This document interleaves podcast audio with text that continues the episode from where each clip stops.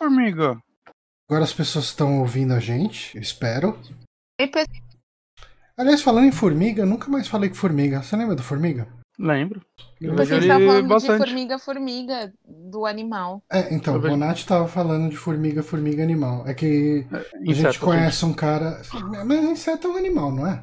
Não sei. Aí, Ele, ele não caracteriza como mineral nem vegetal, mas então o é inseto animal. tá dentro. Mas o inseto tá dentro do grupo dos animais. Na Inseto biologia. é animal? Ele tem que ser, por eliminação. Por favor, faz a pesquisa. Aí, é animal. Que É loucura. um animal. É. Aí, viu? Aí, Tal Gente, qual você, Guilherme Eu sou das biológicas, vocês acham que eu não ia saber? Aquelas. Ó, Ah, mas enfim, gente, neste momento, que é uma quinta-feira, ah, possivelmente, com, com muita sorte, a última quinta-feira que eu vou gravar com dor nas costas, tomara. Ah, dia 22 de outubro de 2020, 21 horas e 6 minutos. repita. 21 horas e 6 minutos.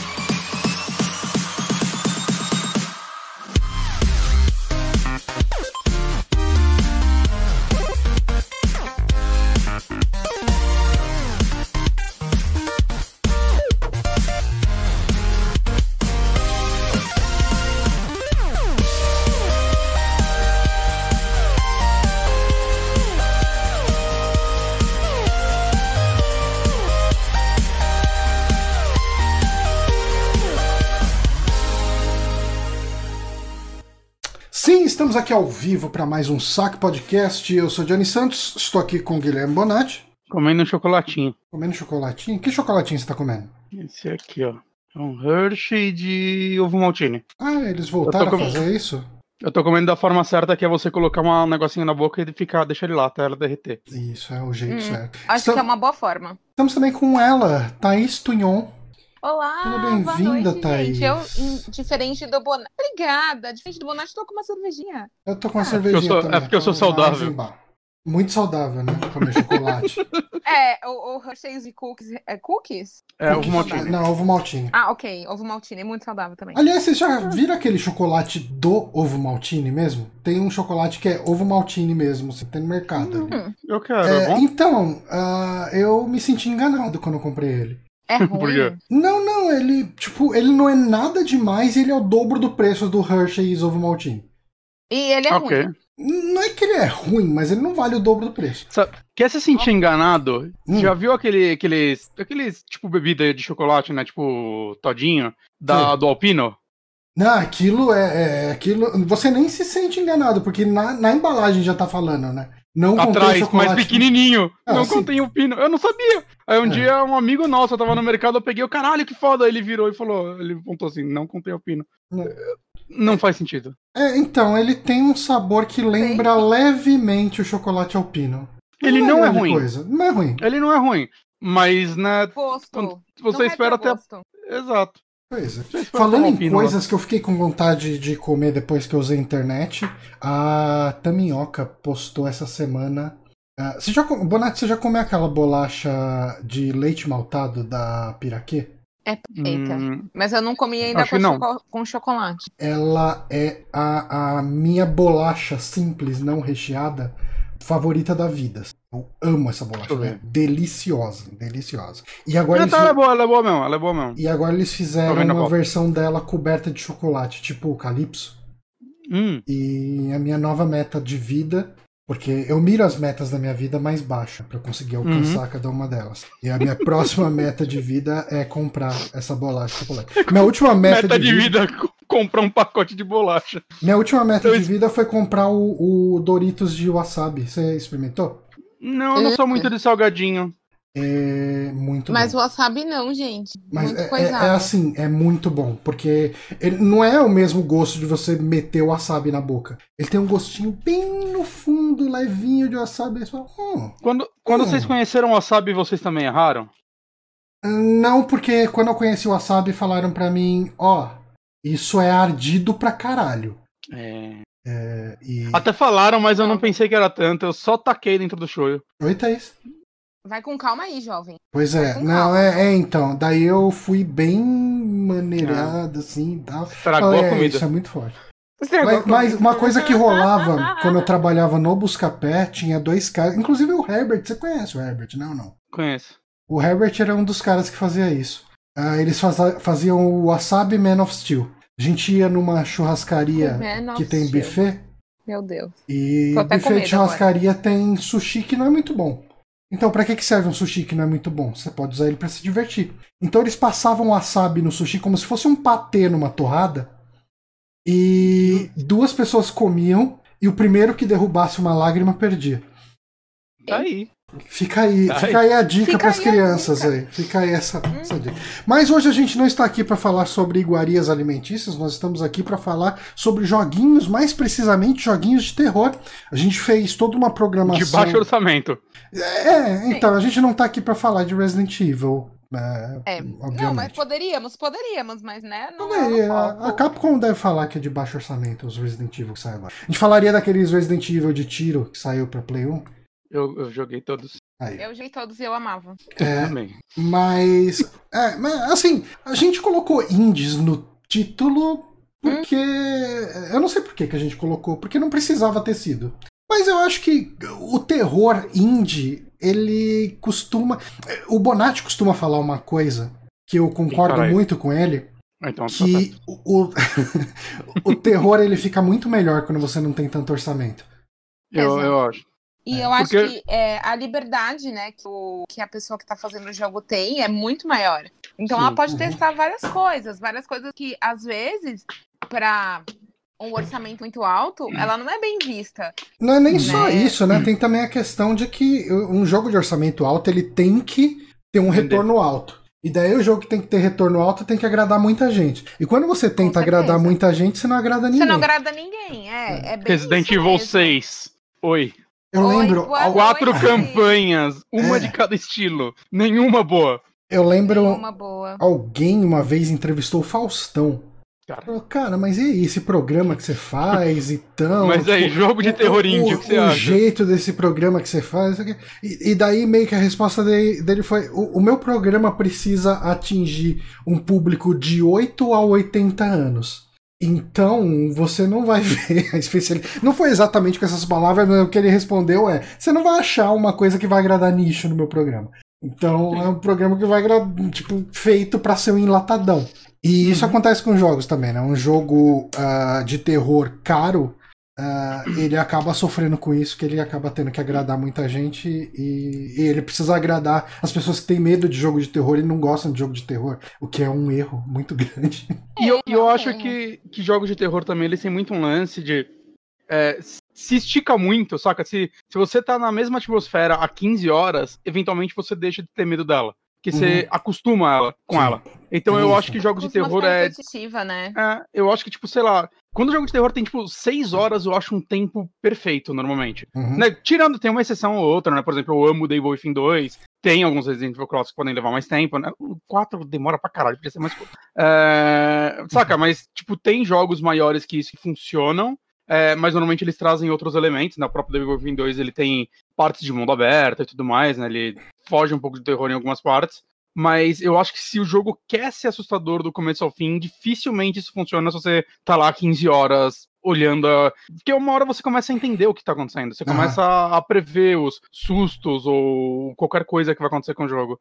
Então, acho que- Principalmente se, o, se a pessoa que desenvolveu o jogo, ela realmente quer fazer um jump scare a propósito. Uhum. Né? Aí você já sabe mais ou menos o, o quando ele vai acontecer e você já fica meio que esperando. E aí é- se torna até meio chato, assim, se torna até um pouco ridículo, de certa forma. E, e, e jumpscare tem um problema muito grande, né? Isso, daí é um problema que muito jogo indie comete, eu acho, né? Tipo, Layers of Fear. Eu gosto de Layers of Fear. Mas ele tem um problema que é. O que ele faz no começo do jogo, ele repete durante o jogo inteiro. Exato. Então, a cada cinco minutos tem que ter um jumpscare. Eventualmente ele deixa de ser assustador. Um exemplo que eu tenho que é muito bom de jumpscare e de como isso fode o jogo pra você durante todo o resto é Dead Space. Vocês jogaram primeiro?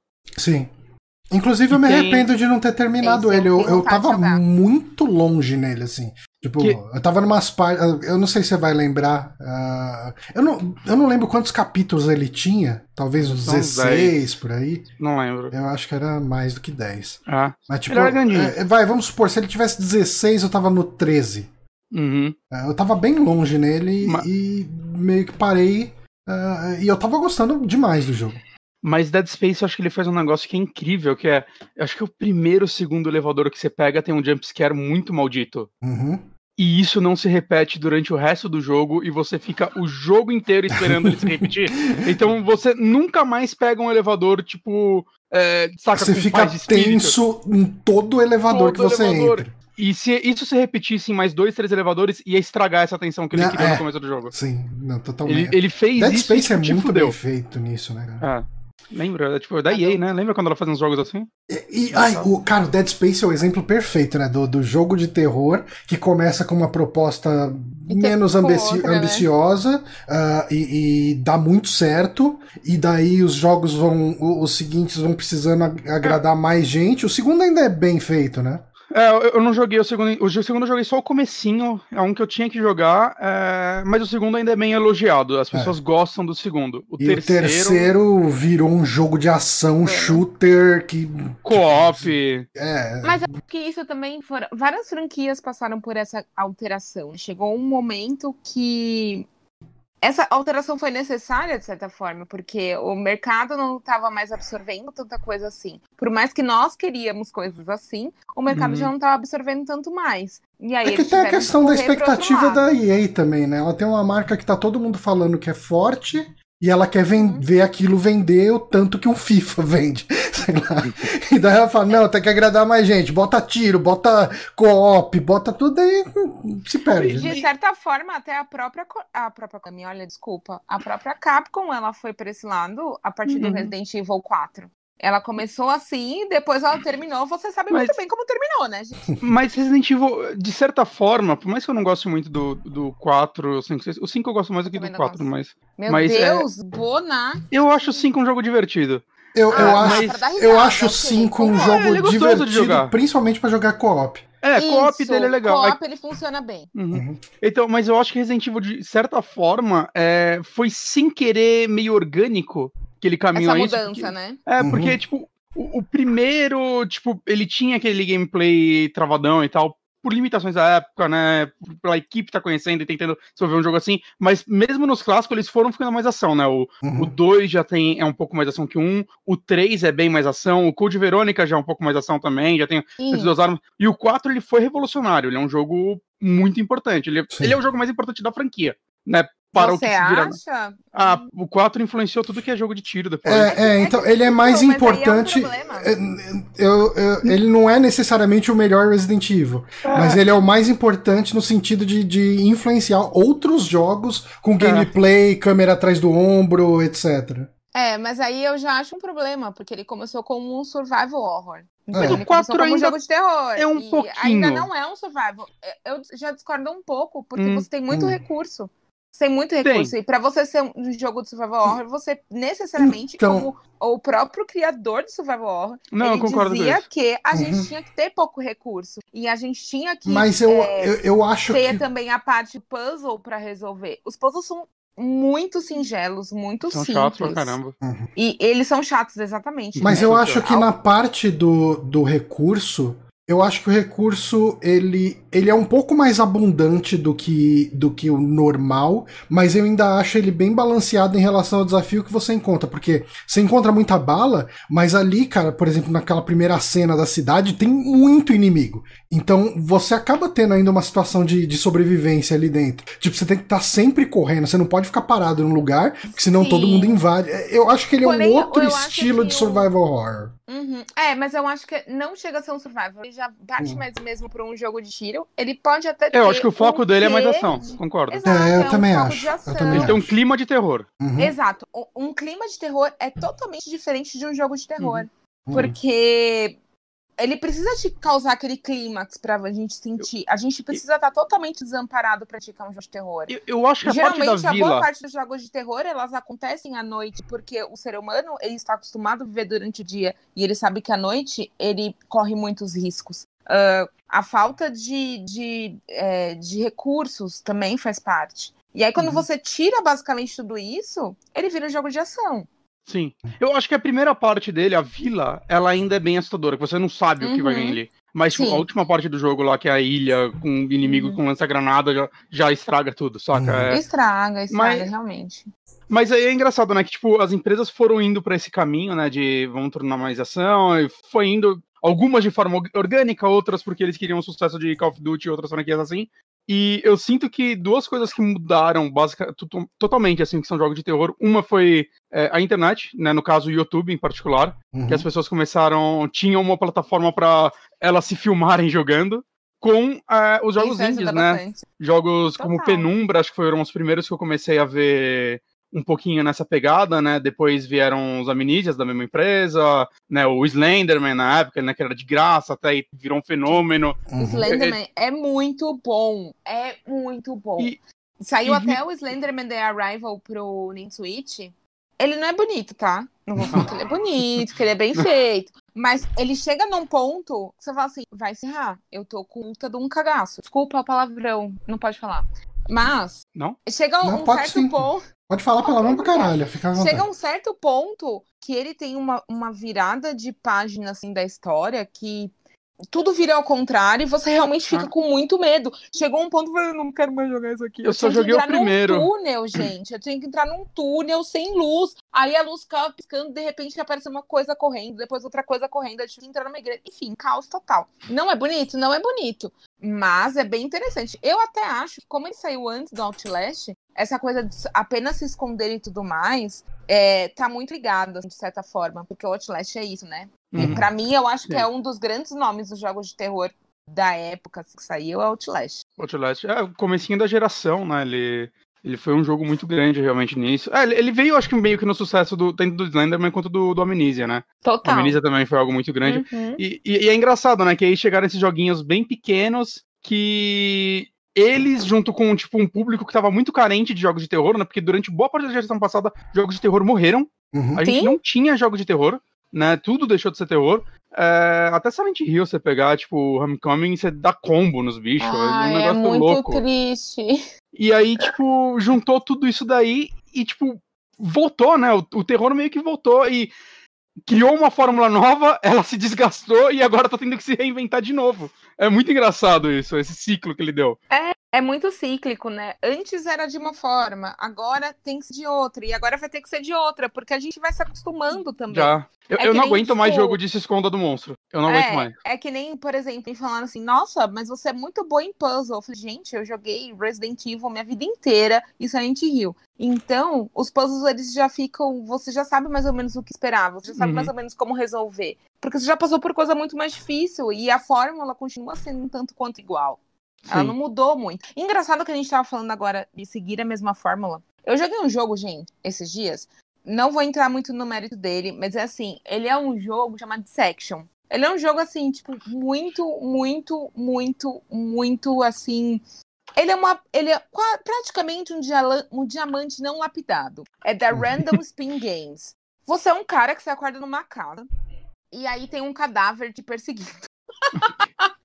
e aí você precisa encontrar casa, só isso. Só Meu Deus, eu tô você vendo aqui mais. É horrível. Você É, tem puzzles pra resolver e tudo mais. Ele é muito feio. Mas ao mesmo tempo que ele é muito feio, ele é muito legal. Eu dei vários berros jogando ele. E eu nem acreditava que eu ia me assustar tanto. Ele envolve essa coisa de se esconder do bicho e, ao mesmo tempo, um puzzle pra ser resolvido. O grande problema dele é feio. E também que, assim, se o bicho te acha, você morre e renasce desde o começo. Então, Esse jogo parece que ele ainda não recebeu a última camada de textura. isso. Jogo é, esquisito. exatamente. Exatamente, gente. Mas às vezes as- é engraçado que o terror, né? Jogos de terror, às vezes, é, eles não precisam ser bonitos porque a esquisitice pode funcionar também. Como que é A o nome desse esquisitice jogo? desse Só pra eu É abrir o mem- Dissection. Dis- A esquisitice dele funciona perfeitamente bem. Porque você tem que fugir da casa. Nossa, tá E vindo umas você não sabe bandas onde a de, de metal do, podreiro do, aqui. do, do cadáver tá te procurando. Tem, É um cadáver tem pelado. três gente. análises no É Steam. sério, é um cadáver pelado. Três análises no Steam. É, Eu acho que ele é, não porque vendeu, né? é- isso aí é super mega indie. Uhum. É da Random In Games. Já chama assim, né? Existe um também, né? Um, hoje um, um, um grupo de pessoas que tá fazendo jogo de terror, tipo o Puppet Comba, um que ele faz bastante jogo no itch.io. Acho que ele tá pra colocar uns primeiros jogos no, no, no Steam, tem o 98 The Make, que eu até fiz um vídeo jogando um jogo dele com o Johnny, aquele ok alguma coisa, lembra, Johnny? Aham. E é, é engraçado que é uma galera, tem um brasileiro também, eu não lembro o nome dele, eu deveria ter precisado isso, mas eles estão agora com uma, que é um negócio que tá me animando muito, que é de fazer jogos de terror é, com visual de PlayStation 1 em primeira pessoa. E ele Quem tá fazendo a- um é o Danilo, né? O Danilo da Joy Masher. Então, é, então é, é com esse brasileiro, na verdade. O. O Yin. o Danilo, eu acho que é. Que eu acho que não é o jogo inteiro do Danilo, acho que o Danilo tá, fez alguns cenários. Uhum. Eu fiz um gameplay também, um vídeo de um dos Eu jogos. numa- prometi, eu prometi dar meu Saturno quebrado pra esse cara. Só que daí veio a pandemia e eu não consigo. E tudo aconteceu. É, e o cara ele mora lá em Curitiba. O que eu falei pra ele é quando o Danilo vier pra cá, Ah, ah, eu, eu, eu dou o meu. Porque eu cheguei à conclusão que eu nunca vou levar ele pra consertar. E se o cara for levar pra consertar e for jogar tá. tudo, pelo menos alguém vai se divertir vai ter um uso. É. Tem um Então- estúdio no Steam que chama Sheila's Art também, que também faz jogos nesse estilo. Eu fiz um gameplay de um dos jogos dele há uns meses atrás.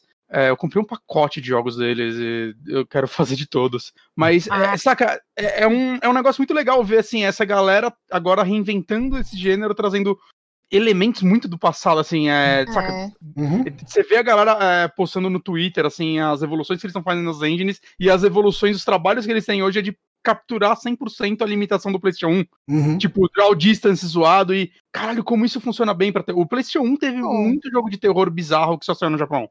E bom, né? Por exemplo, É. o próprio Silent Hill, ele funcionou, o primeiro, ele funcionou tão bem por conta da limitação. Sim. Fazer aquela fog toda, eles não podiam fazer a cidade, né?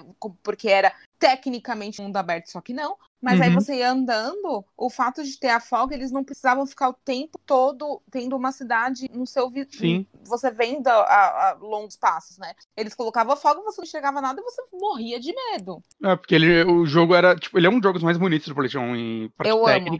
E por conta disso, eles só conseguiam renderizar, tipo, 3 centímetros de imagem. É, E na assim, é tela. engraçado que ele, diferente do Resident Evil 2, por exemplo, que eles usavam uma imagem pronta de fundo É. para dar a impressão de 3D, eles fizeram um 3D real. Lá é um 3D efetivo. Sim, sim. Silent Né? é 100% Então, ele é muito bonito. E ele é muito bem feito. Ele funciona bem até hoje. E, meu, na moral, se você for jogar, Câmera dinâmica. Você vai ficar com medo. Sim, ficar... A história também que se baseia, ela é totalmente bizarra, né? sim.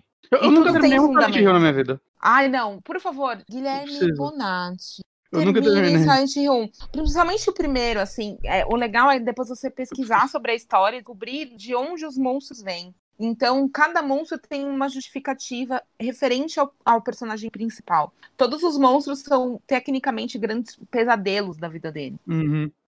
Então é, muito Silent Hill bom. é uma vergonha da minha vida. O que eu mais che- cheguei longe, os dois que eu mais cheguei longe foi o 4 e o remake do 1 de Wii, o Shattered Memories. Esse Shattered Foram- Memories é, é o único que eu joguei.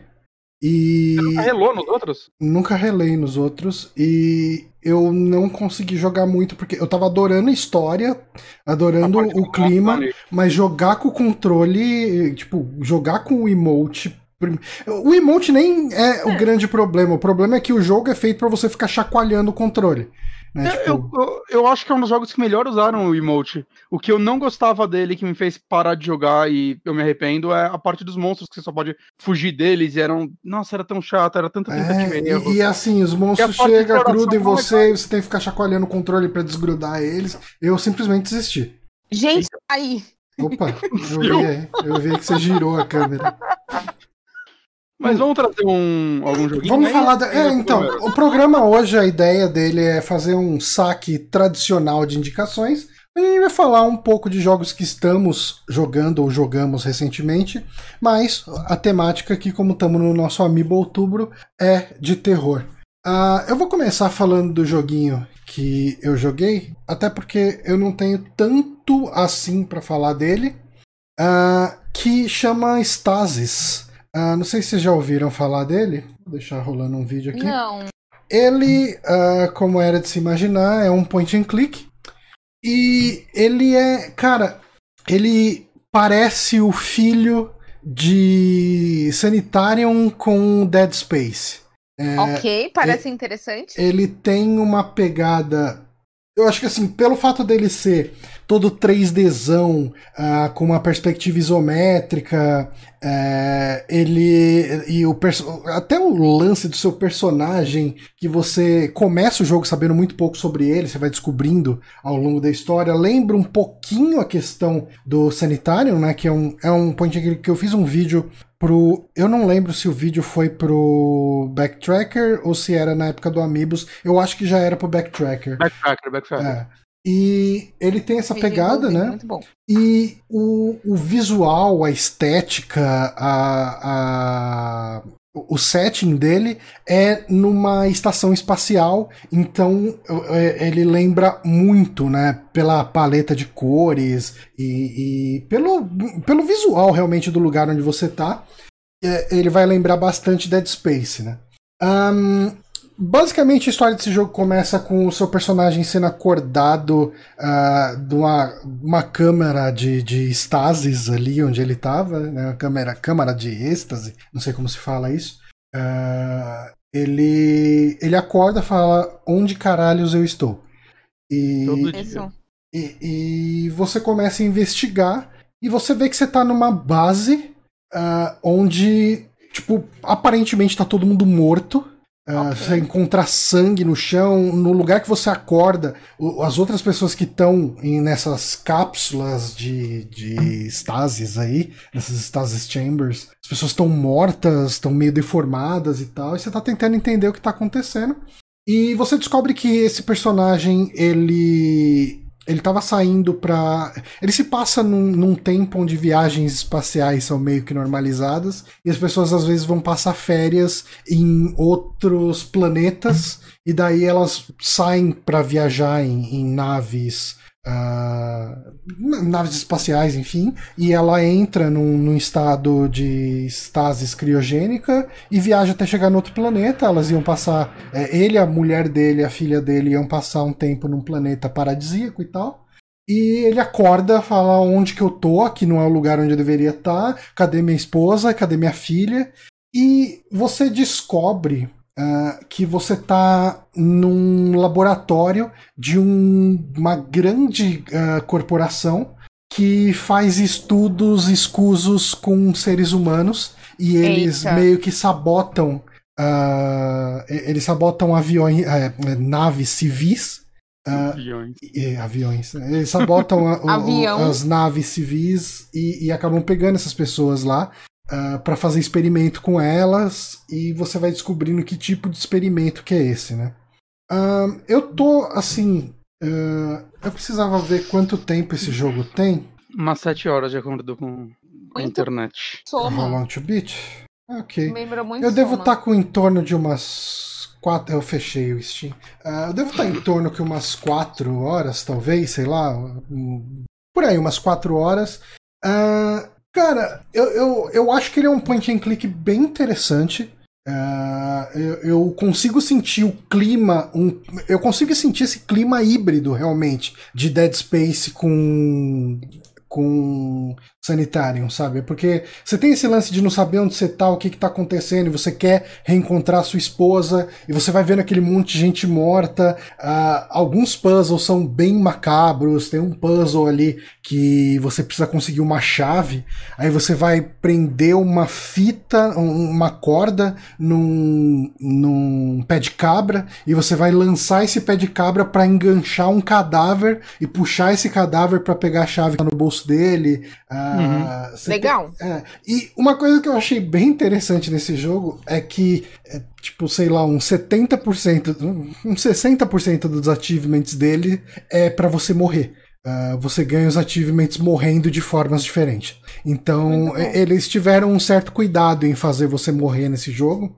E eles querem que você veja todas as formas de se matar. Uh, por exemplo, uma das coisas que eu encontrei no jogo foi uma furadeira eu peguei. Ah, deixa eu usar a furadeira em mim mesmo. Ele pega a furadeira, enfia no cérebro dele e, e você se mata e morre ali. E daí chega lá. E o die, você ganha lá o, o, o tipo, a, a, o achievement por ter se matado. Mas já morri de várias formas. Aí já morri tomando banho de ácido, já morri uh, sendo engolido por uns clones bizarros. Porque você vai descobrindo que, o, quais são os experimentos, né, dessa, dessa empresa. E e você vai encontrar. Tipo, existe uma espécie de uma criatura solta nesse. nessa base espacial. Que, assim, eu não tive acesso a ver essa criatura uh, propriamente dita até o momento que eu joguei, mas eu vi numa cena muito boa onde ela aparece contra um vidro fosco, bem Resident Evil, e ela aparece grudada no vidro fosco, é bem leaker de Resident Evil, assim, o, o feeling dessa criatura. Na sua descrição deu pra sentir que era tipo um leaker mesmo. É, não, é totalmente leaker, assim, a, a inspiração é, é essa. Uh, cara, eu, eu tô gostando... A morte tem alguma consequência ou só volta a um uh, Você volta e, Assim, ele normalmente nos lugares que você morre, ele te volta num checkpoint até que perto. Uhum. Só que eu tô salvando de tempos em tempos, porque uhum. uh, quando eu fiz o lance da furadeira, eu acho que ele não estava hum. preparado para ter um checkpoint perto pro caso de você se matar. E ele. Ninguém vai ser burro bastante pra é, fazer isso. Ele me voltou muito tempo, assim, tipo. E daí, assim, como eu senti que esse jogo ele quer te matar em alguns momentos, Uh, eu tô salvando de tempos em tempos. E se eu vejo que eu fiz alguma coisa que poderia me matar e que não me matou, eu dou load para tentar morrer só pra ver a morte. Porque okay. o, o, gore é bem interessante, é bem feitinho. É bem gore, então, nesses momentos. É, o gore dele é bem. O, o, ele tem um gore de jogo de PC dos anos 90. Olha aí. Uh, que é interessante. É, ele. Assim. Ele parece um indie com um orçamento médio. Uh, o que pra gente parece um, um AAA da época Play 2, Play 1. Né? Uh, então ele tem um visual que de certa forma é até um pouquinho nostálgico. Eu acho que o visual dele funciona muito bem. Uh, algumas coisas que eu tive que me adaptar e agora eu tô conseguindo jogar bem mais livre sem usar walkthrough nem nada. É, o cenário é meio chatinho de explorar. Sabe, tipo, às vezes você tem que fazer meio que um pixel hunt para achar as coisas ali, porque ele é um jogo muito escuro. E às vezes é difícil você achar um item ou descobrir que uma coisa é um item. Né? Ah. Uh, então eu tô sempre. É, uma das coisas mais chatas do jogo é que realmente eu tenho que ficar passando o mouse em volta da tela para ver onde que o mouse vira o ícone da mãozinha, que é um item que você pode interagir. Tem vários, tem vários itens na tela que ele abre só um ícone de olho, e daí uh, quando ele tem o ícone de olho não dá para você interagir. Você só passa o mouse em cima e ele te dá uma descrição do que, que você tá vendo. Um, e outra coisa que eu acho que eles perderam um pouco a mão é, são os logs da, das pessoas desse laboratório. Assim, é, é muito texto que a galera escreveu antes de morrer. Tipo assim, cara, muita cara de texto de Resident Evil, assim. Não chega uhum. no nível de, de It, Hungry, essas coisas assim, né? Uh, mas ele tem. Cara, ele tem muito, muito, muito texto para ler eu acho que daria para reduzir muito, assim, sabe? Porque todo. Como, né, gente? Todo PDA que você acha ali, tem um monte de, de tabletzinho, né? Os PDA. Cara, tem, sei lá, no mínimo umas seis páginas ali do cara falando: Ah, eu estou começando a trabalhar em tal área. Nossa, as coisas estão muito estranhas aqui. Ah, Fulano foi transferido, espero que ele ainda esteja bem. Faltou sabe? um editor de texto, é, né? Faltou alguém para chegar e uhum. dar um freio e falar: oh, então, gente, é, será que não ia ser bom esses PDA ter duas páginas no máximo? O cara falar, ó, oh, tô começando a trabalhar aqui, tá legal, legal, pá. Hum, é, as coisas estão meio estranhas aqui. É, vamos ver para onde vai isso aqui. E pronto, você descobre para onde vai isso aí. Uh, uhum. Ou faz uns cortes no meio do texto mesmo que mostra essa passagem de tempo, saca? Como se tipo, sei lá, bota uns glitches no meio do texto uhum. que faz tipo, ah, tá, tá, tá faltando espaço do arquivo, mas passou tempo pra caralho. É. Tem jogo que faz isso e costuma funcionar. Uhum. Mas assim, cara, eu tô gostando. Eu, eu tava com um sentimento meio que de. Ah, eu vou jogar isso pra falar nesse podcast é, de jogos indies. Não acho que vou conseguir terminar. E passando os jogos indies de terror a esse episódio, possivelmente eu não vou nem terminar ele. Mas eu tô achando a história tão intrigante que eu devo jogar ele até o fim, né? Uh, Olha, pela sua descrição, Johnny, eu acho que você ia gostar muito de Stories Untold. Eu joguei, eu achei bem ele é legal. É perfeito. Gostei muito, gostei muito. Ele é maravilhoso. Stories, Stories Untold é, é muito bom, cara. Eu achei a muito primeira história, principalmente, oh, ela é perfeita. E depois tudo dois. se encaixa e fica perfeito demais. Quero Nossa, um... também quero dois. More Stories Untold. Bi, por favor. É, uh, mas é isso. Esse é o, gente, o Deus, joguinho que, que eu joguei para falar aqui hoje. Uh, Bonatti, quer ir agora? A gente vai ser mal educado e deixar a convidada por último mesmo, Johnny? Vamos. Que você tem mais do que um, e daí depois a gente volta na Ela também. Então, tudo bem. Vai, volta, vai, volta. Eu, apenas uma sugestão e um hum. que eu fiz um reviewzinho. Fechou. Hum. Bom, eu vou falar primeiro então do Band and the Ink Machine, que é um jogo que eu quero jogar já há um tempo. É, ele foi um jogo lançado primeiro em episódios. Nossa, eu, eu, eu lembro visualmente desse jogo eu joguei o primeiro episódio, ele era de graça. Eu joguei em 2017, só que ainda não tinha todos. Eu sempre fiquei, ah, quando sair todos eu jogo. Né? E saiu uhum. todos. Saiu o último episódio em 2018. Inclusive saiu no mesmo dia que Red Dead 2. Parece que eles fizeram até um trailer zoando isso. É, fizeram até um trailer zoando isso. Ring, uh, Ink and the, the, sei lá, Ink Redemption, eles fizeram alguma coisa assim. Uhum. É, e hoje, assim, é engraçado que quando eu fui comprar esse jogo pra falar que eu, porra, oportunidade, vou finalmente jogar esse jogo tava estranha a loja, ali não tinha mais os capítulos. Aí o jogo que eu baixei o capítulo 1 parecia que eu tinha completo, mas não era. Eu tive que aprender a deletar jogos que você não comprou da minha biblioteca do Steam para poder comprar ele. Nossa. Me cheira a vacilo do estúdio e eu vi gente falando que comprou o jogo inteiro e perdeu o jogo. Eu não Deus. sei se elas conseguiram recuperar, mas aparentemente. É porque o, o Steam tem um esquema para você deletar um jogo da sua biblioteca, né? Uhum. Possivelmente você tem que deletar da sua biblioteca e depois comprar o jogo inteiro? Eu, eu, eu, acho que quem se fudeu foi gente que, tipo, comprou três capítulos e não comprou os dois últimos. Hum. E aí, tipo, ia ter que recomprar o jogo inteiro. Nossa, que merda. É, parece que deu umas merdas assim, então eu não sei, talvez tenha sido vacilo deles. Talvez não, claramente foi, porque se a pessoa perdeu dinheiro, foi um puta vacilo. Uhum. Né? Espero que tenham conseguido resolver. Mas ele hoje ele tá disponível além de PC, ele tá pra Switch, Xbox One, Play 4. A versão 4, que tá aparecendo aí na tela é de Android. Android. É, é, cara, eu achei mais gameplay de Android do que do, no console. E é um jogo que eu, eu não sei. É, eu não sei o quanto sucesso ele fez. No Brasil, certamente, eu nunca ouvi ninguém falar desse jogo. Hum. Que eu conheço, que acompanha, né? Claro que algum youtuber fez algum vídeo dele. Mas eu não conheço. Uhum. E eu sempre achei interessante. Desde a primeira vez que eu vi assim esse jogo, eu achei ele muito interessante. Eu joguei o primeiro capítulo. O primeiro capítulo tem tipo uns 15 minutos. Ele é muito curto. Né? Acho que hoje ele é disponível como demo. Uhum. E o jogo inteiro, assim, eu, eu matei ele em 5 horas, tá? 5 horas certinho lá no meu Steam. São cinco capítulos, né? Que oscilam aí entre o tempo deles de, sei lá, meia hora a uma hora e pouco. E a história dele, né, até o desenvolvimento dele é meio engraçado, que pelo que eu vi, que é, ele veio, tipo, um cara que desenvolveu ele era um cartunista mesmo, hum. ou animador, eu não tenho certeza. E ele parece que um dia ele começou a brincar de pegar personagens famosos, eu chuto que o Mickey, e renderizar eles em 3D em, em 3D meio puxado pro terror. Né, e brincando com essa ideia, ele teve a ideia de fazer um jogo inteiro, assim, e tal, e parece uhum. que eles fizeram uma... é de uma equipe bem pequena, né, chama Joe Drill Studios, então imagino que seja esse Joe Drill. Okay. e ele, a ideia deles foi, tipo, basicamente criar um personagem e como se ele fosse um. Cara, é, é, é claramente muito inspirado no Mickey, na Disney dos anos, sei lá, 30, saca? Uhum. Aqueles desenhos bem clássicos dele.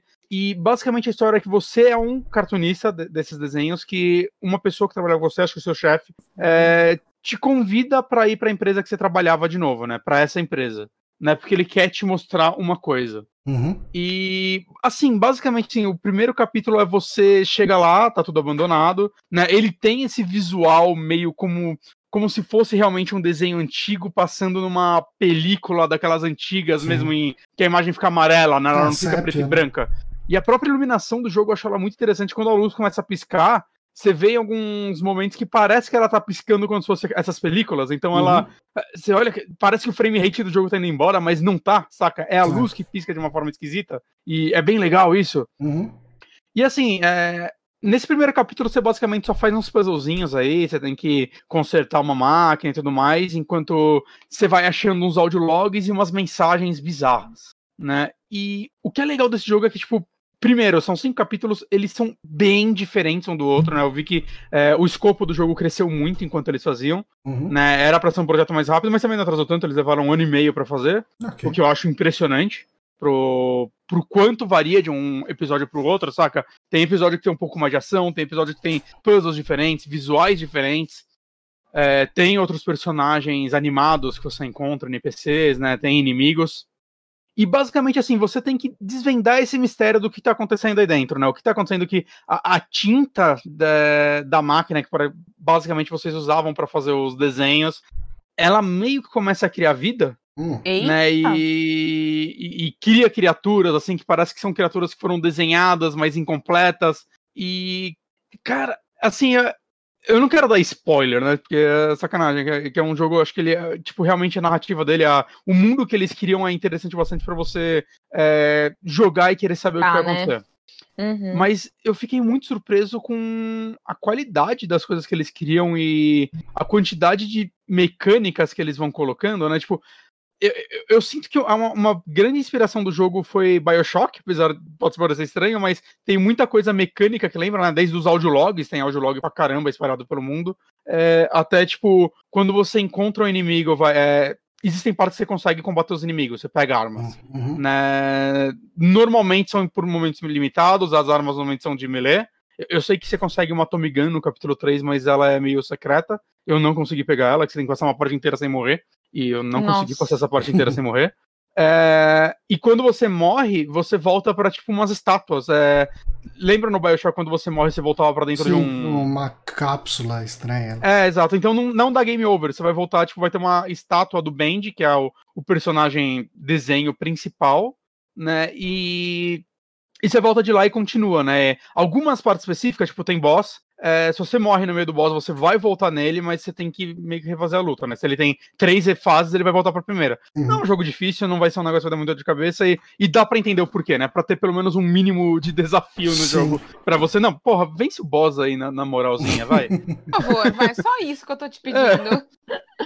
Mas eu acho que é um dos jogos, tipo, mais interessantes a brincar com o conceito de terror que eu joguei nos últimos tempos, né? Ele, ele pega um, uma estética e um conceito de história que, sei lá, eu não vi nenhum outro jogo assim tentar, saca? Uhum. Epic Mickey, ele não é um jogo de terror, mas ele tenta fazer um Mickey bizarro, mas eu não acho que conta.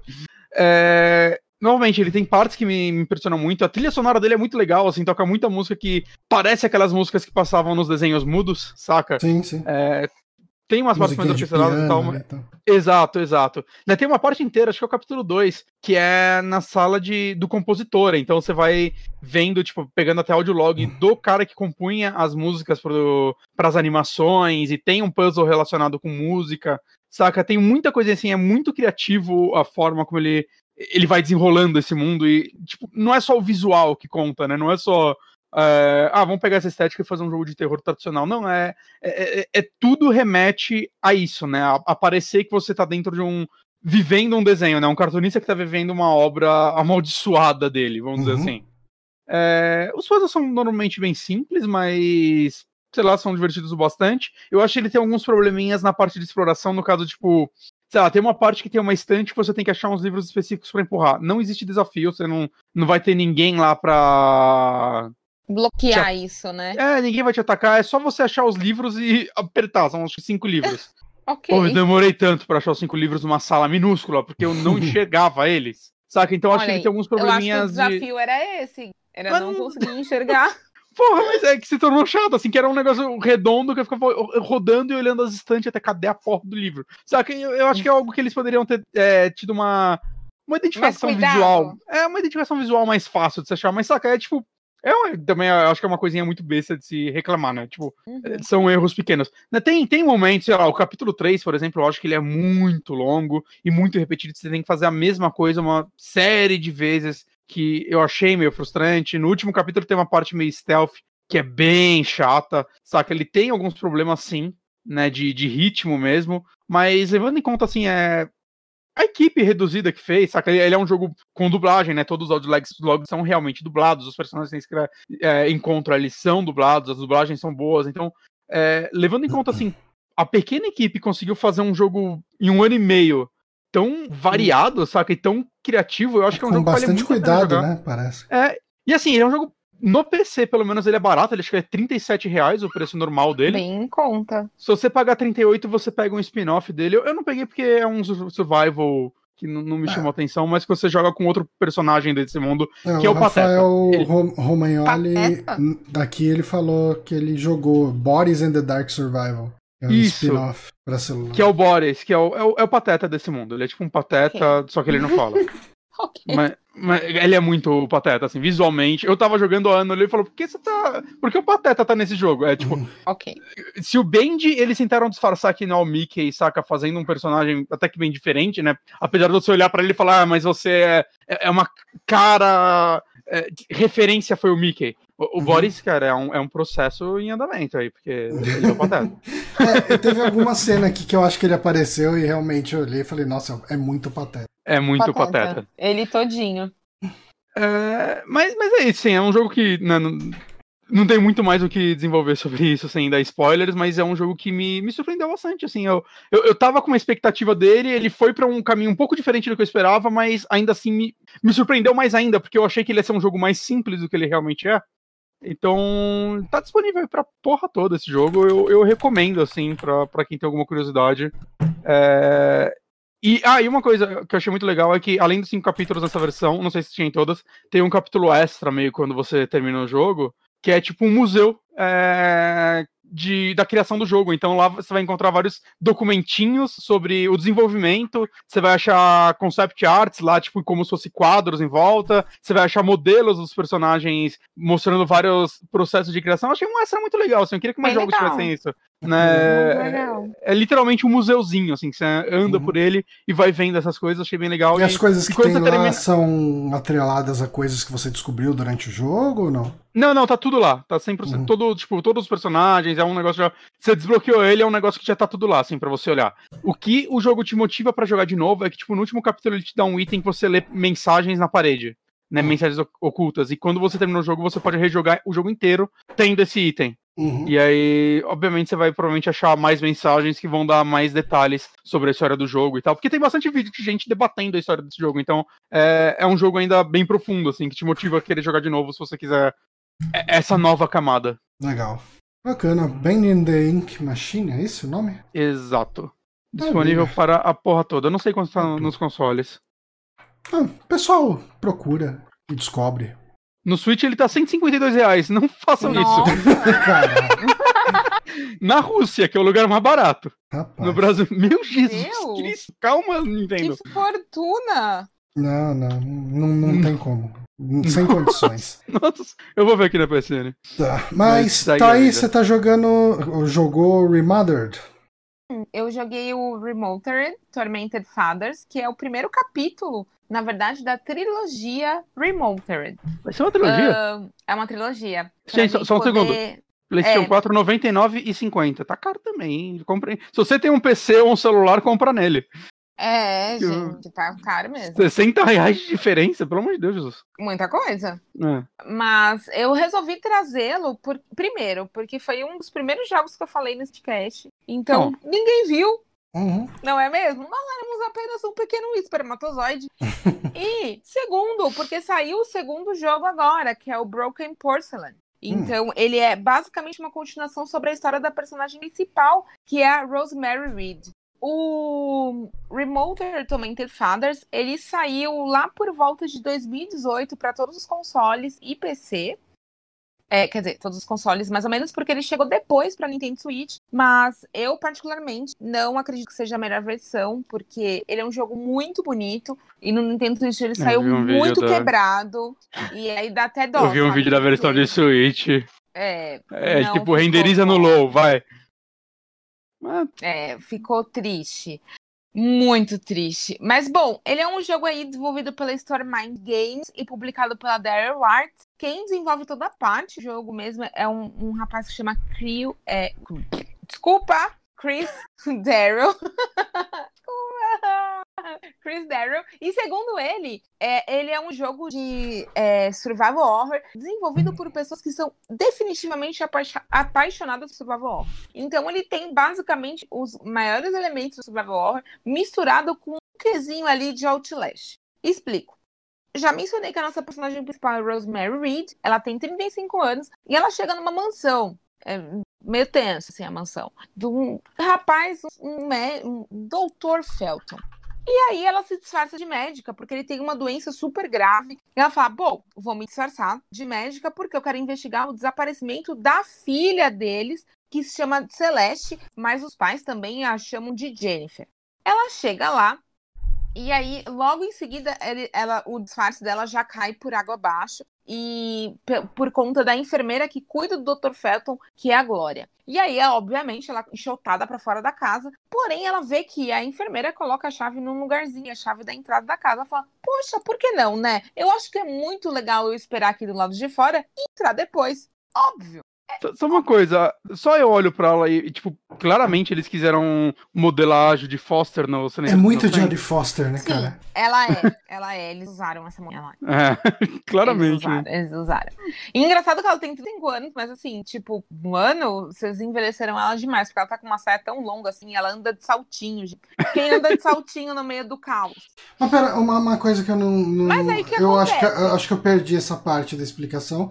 Por que, que ela quer entrar uhum. nessa casa desse cara que tá doente? Por... É, então, porque ela quer descobrir como desapareceu a filha dele. Ah, que okay. no caso, o nome dela é Celeste, mas os pais a chamam de Jennifer. Isso é uma informação muito importante, porque o plot twist de toda a história tá dentro do caso da Celeste, que tem o nome de Jennifer, sabe? Uhum. Uhum. E, bom, ela, obviamente, ela viu a moça deixando a chave lá, ela falou, por que não? Vou voltar e vou entrar.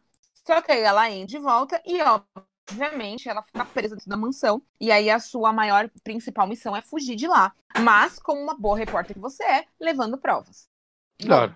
É basicamente isso a história, mas o mais legal é que ele realmente envolve em várias partes do survival horror. Por exemplo, você entrou numa casa que você não conhece ninguém. Você não é uma tiradora de elite, mas você sabe se defender como jogando um abajur no, na pessoa, ou jogando, Aí. tipo, um, um veja na cara do cara. todas essas coisas. O Rodever deu olho. É muito maneiro, porque você pode carregar até três itens. E aí tem um item que pode ser, às vezes, um relógio. Você encontra alguma coisa que você põe no chão, aquilo faz barulho e atrai o seu perseguidor. Porque não é só um perseguidor, você vai ter alguns no meio do seu caminho, que são diferentes e agem de formas diferentes. Esse você jogo, precisa... ele é... Ele Pode é... falar, a impressão que eu tenho, assim, o pouco que eu joguei dele, eu joguei o comecinho, assim, uhum. fugi do primeiro maluco. É, a impressão que eu tenho é que ele é muito Clock Tower. Ele é muito inspirado em Clock Tower, ou Sim. até, ou, ou, mais ainda no Haunted Grounds, né? Porque hum, o Clock uhum. Tower só tem o cara. Caralho, apareceu, acabou de aparecer um pôster de uma tesoura. Uma tesoura, né? Caralho, é. não... É, o Haunted por... Grounds, ele tem um. Não sei se você jogou Haunted Ground, isso é isso? Não, não joguei. Eu joguei o Clock Tower, que tem o perseguidor, né? Que agora eu tô com a tesoura gigante. É. Que lembra muito o Dr. Felton, que é o seu primeiro perseguidor. Ah, porque o Haunted Grounds, se eu não me engano, tem ex-desenvolvedores do Clock Tower, é um jogo de PlayStation 2 da Capcom. Uhum. E o lance dele é que você tá numa mansão, você tem um, um lobinho, o Huey, que aparece em Resident Evil 4. E de vez de ser um perseguidor, são vários também, e cada um vai ter uma mecânica diferente. Né? Eles vão Sim. estar em partes diferentes da casa, uhum. né? E, tipo, basicamente, você, quando você vence um, finalmente, vai liberar o outro, né? Uhum. É como se fossem várias, vários boss, né? Uhum. É, é, quase um Resident Evil 7, né? No muito da família Baker. Uhum. Só que só ela sem ter outros inimigos, né? Haunted ah, Ground é muito nessa pegada. Uhum. E esse jogo parece assim, ser bem nisso, nessa pegada parece. também, né? Parece. Tanto que assim, eu meio que classifico o Dr. Felton, que é o seu primeiro perseguidor, um pouco quanto o rapaz da tesoura gigante em Clock Tower, mas também uhum. muito com o Jack Becker no Resident Evil 7, porque ele te hum. persegue uhum. com uma foice, cara. Caraca. Isso é muito sarcástico. E aí você pode se esconder dentro de armários, debaixo de sofás e coisas do gênero. E como eu disse, você não tem arma, mas você tem umas defesas. Tipo, se você achar uma tesoura, ele vir pra cima de você, você pode jogar tesoura nele uh, jogar um veja na cara dele, ou jogar alguma coisa que às vezes tem, sei lá, por exemplo, um rádio em uma parte da casa. E aí você quer ir para outra parte da casa, mas você não faz a mínima ideia de onde esse cara tá. Aí você liga o rádio, ele vai ser atraído pelo som e você consegue escapar dele. essa mecânica de fugir meio Outlast é um pouco difícil de pegar no começo, mas depois você vai se inteirando e aí a coisa vai rolando. Uh, então ele misturou aí a, você tem que resolver puzzles. Nesse meio inteirinho, você tem que resolver puzzles e fugir da, da mansão. E, bom, você tem um perseguidor que lembra um pouco o Outlast. Você tem poucos itens. E, além de tudo, você tem save. Porque ele funciona dessa maneira. Você vai no. Você não tem itens de cura, mas você vai num espelho e consegue se salvar e se curar. Isso lembra quem? The Evil Within, né? Porque você Sim. vai no espelho e de lá você atravessa para um outro universo e se cura, enfim. É, é, é, não tem checkpoint, é só esses saves. Exato, exatamente. E... Então, se você não salvar, a sua vida se foi. O quão frustrante é, tipo, em quantidades de saves perto das quantidades de vezes que você vai morrer? Até você entender a mecânica do jogo, é, demora um tempo, sabe? Essa parte uhum. da perseguição. Porque ele ouve muito, seu perseguidor ele ouve muito bem. E aí você precisa aprender a usar os recursos a seu favor. Uhum. Porque para resolver os puzzles, você precisa explorar a mansão. Não tem jeito. Não tem outra saída. E, mas a partir do momento que você descobre isso, aí a coisa flui muito bem. Não, mas você morreu mas muito? é um pouquinho, morri muito. No começo eu morri muito. Eu acho que eu demorei basicamente umas duas horas para conseguir entender o que ele queria que eu fizesse. Uhum. Efetivamente, assim. Então, aí depois que eu entendi, Mas você sente que, ah, isso que eu perguntar. É, depois que você sente o que, que o jogo tá esperando, você sente que a dificuldade dele fica bem balanceada, fica. Tá bom. Okay. Aí fica ah. ótimo. Uhum. Aí balanceia bem. Até porque a gente não tem nível de dificuldade para escolher. Uhum. Mas, em contraponto, ele tem as legendas em português, o que ajuda bastante, porque a gente tem bastante coisa para ler. Até mesmo para resolver os puzzles fica um pouco mais fácil. E ele tem umas mecânicas muito próprias da administração do que você tem consigo. Então, ah, se eu quero jogar alguma coisa fora para pegar outra, eu quero trocar por isso, eu quero ler alguma informação importante, te ajuda bastante o jogador o fato dele ter essa localização BR, né? Uhum. Uhum. Mas é isso, gente. Eu tô um pouco ansiosa, confesso, para testar o, a próxima parte. Já porque saiu? é a Rosemary mais jovem. Já. Saiu, saiu semana passada. E é com a Rosemary mais jovem.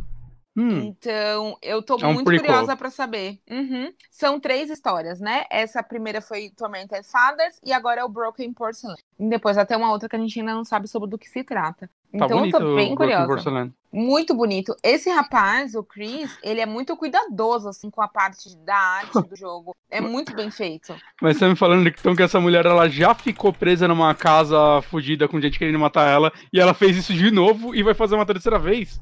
Não, né, Gui? Parece tudo muito correto você ficar preso na casa das pessoas para fazer investigação. Mas, assim, eu digo para vocês uma coisa. Hum. É, tenta, procure insistir nessa parte de entender a mecânica do jogo. Vale a pena, porque o plot twist, a história dele vai te prender demais. É muito então... boa. Não é nada disso que você tá imaginando, sabe? E quando eu quero muito jogar. Eu tô mostrando história, no. Pra assim, quem tá vendo a versão em vídeo, eu tô mostrando Broken Porcelain. Tá bonito, né? Bem bonito, bem bonito, bonito, realmente. Eu, eu tô, é o primeiro quando ele eu saiu. Acho que não só bonito, bem... eu acho que ele tem uma direção de arte muito interessante, né? Tipo, uhum. é, eu, eu, acho que ele passa um clima de um filme de terror autoral, sabe? De um filme é, de terror com, com, com uma carga autoral forte, bem interessante. Então, o que eu fez eu não jogar ele ainda é porque eu sempre fico, putz, será que seria muito frustrante? Esses jogos que você normalmente só se esconde das pessoas, né? Tudo bem que agora você falou que tem formas de você tem é, de contornar defesa. isso. Uhum. Mas uhum. eu tava muito, puta, será que vai ser frustrante eu vou ficar puto e saca? Não, porque não tem... vai. Não hum. é um Outlast, assim, 100%. Pessoal, 10 segundos. Principalmente uma pessoa que só sai correndo, né? Uhum. Você não é assim, você consegue realmente se defender. Por exemplo, quando você pega um objeto pontiagudo, é, ele é o ideal para quando o seu perseguidor te agarra e aí você põe um objeto ponto nele e aí você consegue sair correndo. É, tem, é tipo, quando você é visto, então não é tão difícil você tentar fugir dele. Não, é possível de você conseguir Sorry. fugir. Só que aí você precisa. O, o que eu indico é tenta conhecer o básico da mansão primeiro para você ver onde tem os armários. Uhum. O sofá. O sofá não é muito indicado de esconder, porque geralmente ele te acha. Mas assim, os armários são os melhores lugares. E aí você consegue esconder perfeitamente bem. E aí depois, com o tempo, você vai usar da sua audição. Porque quando ele tá muito próximo de você, tem uma música que te avisa. E tem também o barulho do passo. Hum. É então, é, quando eu vi assim, Quando eu vi o trailer do 2, eu fiquei mal empolgado, assim, caralho, eu quero jogar isso daí, parece que tá mó legal. Uhum. E aí eu, caralho, mas tem um, né? Eu vou jogar o 2 sem jogar um, é meio estúpido. Se se eu já tenho um, saca? Então É. eu acho que eu. Você eu vi tem ele tem um seis onde no horinhas, PC? mais ou menos. Então. É, ele é bem algo- curto. É, é o que eu falei pra vocês, o que demora mais é pra você entender mecânica. Depois que você consegue entender mecânica, você consegue driblar ela muito bem. E Hum. aí e você faz ela a seu favor. É, até os puzzles eu achei que eles usaram de uma forma muito inteligente, porque você até sabe mais ou menos o que tem que fazer, mas eles agem de uma forma um pouco diferente do, do usual. Então, isso eu achei também muito legal. Aí eu Eu tô vou bem passar ansiosa, ele na minha assim. fila. Vou passar ele na minha Coloca fila aqui ele. de jogos pra jogar. Coloca ele, porque assim, ó. Muito bom. Foi uma grande surpresa, na verdade. Eu comprei ele, inclusive, numa promoção de Halloween. Hum. E eu amei. Eu paguei, tipo, acho que 30 reais na época, alguma coisa assim. Ele geralmente, gente, entra em promoção no Halloween, então vale a pena esperar a promoção pra comprar. Ele parece um Clock Tower clone muito melhor do que aquele lá feito pela galera do Clock Tower, do Kickstarter. Nossa. Eu sei. Aquele jogo chegou a sair? Sim, eu tenho ele, eu financiei. Hum. Eu financiei ele. Eu tentei jogar Meu umas três Deus. vezes. Verdade, você chegou a fazer live dele? Não. Hum. Podia, Será que eu só pra deveria tentar um dia? Podia. Mas eu acho que você podia tentar fazer de novo do Bissage. A gente faz junto. Mas eu, vamos esperar, eu vou esperar sair a versão completa, né? Porque durante mas- a live teve uns quatro lugares que eu cheguei e falou, oh, não tá disponível ainda, hein? Ah, Caralho. é. Mas eu acho que assim, o problema dele também é que eles precisam melhorar muito a parte da movimentação do personagem, né? De você segurar o negócio, aí dropar de uma forma um pouco mais orgânica. Hum, Um segundo, rapidão. Eu quero pedir um favor pro Johnny. hum. Nightcry. Bota um vídeo aí pra galera ver, quando a gente terminar esse assunto. Nightcry. É o Clock Tower da Jesus Cristo. Je- Jesus Cristo, mano. é- A única palavra é Jesus Cristo. Os caras nem tentaram. Eu acho que essa é a verdade. Vamos ver aqui de passar. Acontece, né? A pessoa tá aqui. tão cansada que ela nem tenta. Porra, a gente financiou essa porra. Eu sei que eles não tinham tanto or- orçamento, mas olha isso. Cadê a protagonista? Espera, o cabelo da protagonista, ele não é um cabelo, é um bug. Sabe o que que parece? Meu Parece, Deus, parece gente. que alguém deu um close no The Sims, assim. E meteram uma, um, um mod de textura de pele que tenta ser Meu realista e falha. Meu Deus. Cara, Triste. E o frame Coisas rate ainda, né? acontecem. dá uma adiantada aí. Não, mas espera aí, esse daí não é o Nightcry. que- Ou não é o começo. Você tá- joga com mais de um personagem? Eu nunca avancei tanto. Que o, a parte que eu joguei- É, tava vida. em duas horas e pouco lá. Agora Ah, não, tá volta pro começo, porra. Olha o spoiler aí, caralho. Ah, quem se importa com esse jogo? mano? Olha aí, descobri que você joga com mais de uma personagem. É que, é que a primeira personagem. O cabelo dela. Olha, eles tentaram animar. Ah, mas cabelo, eles tentaram fazer um negócio aí. Mas era melhor não ter tentado. Gente, a cara do Guilherme está impagável. O Yamekio tá perguntando se a gente já falou do jogo do seu beat. Então, a gente tá fazendo um podcast sobre jogos que a gente jogou. Mas seu Caralho, beat. Que Não, babaca. não, não, não. É, é porque a gente não tá fazendo um podcast de notícia, né? É por É isso que que, eu não, por isso que não surgiu o assunto. Ele nem tá fazendo, né? Não, então ele tá rolando Kickstarter. Ele já é o Kickstarter mais bem sucedido do Brasil.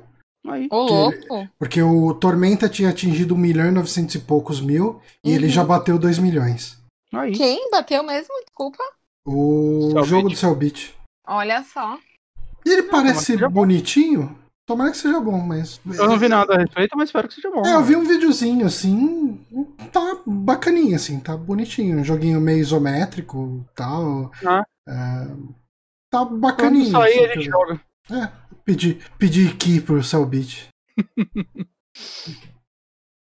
Mas desculpa Ah. interromper.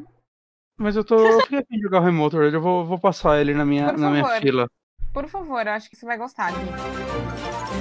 Acho que você vai curtir. É, bom, vamos para a próxima indicação do Bonatti de novo, que é o Apsulov. Aham. End of Gods. O que, que é um Apsulov, Bonatti? Porra, se você não sabe, não sou eu que vou te contar, Johnny. Alguma coisa com amor, não é mesmo, gente? Tem amor envolvido? Talvez. Apsulov! Hum. Baby, don't hurt me. Jesus Cristo. Don't hurt me no more. Vocês achavam que não. Ó, assinem o canal pra eu parar de cantar. Que isso?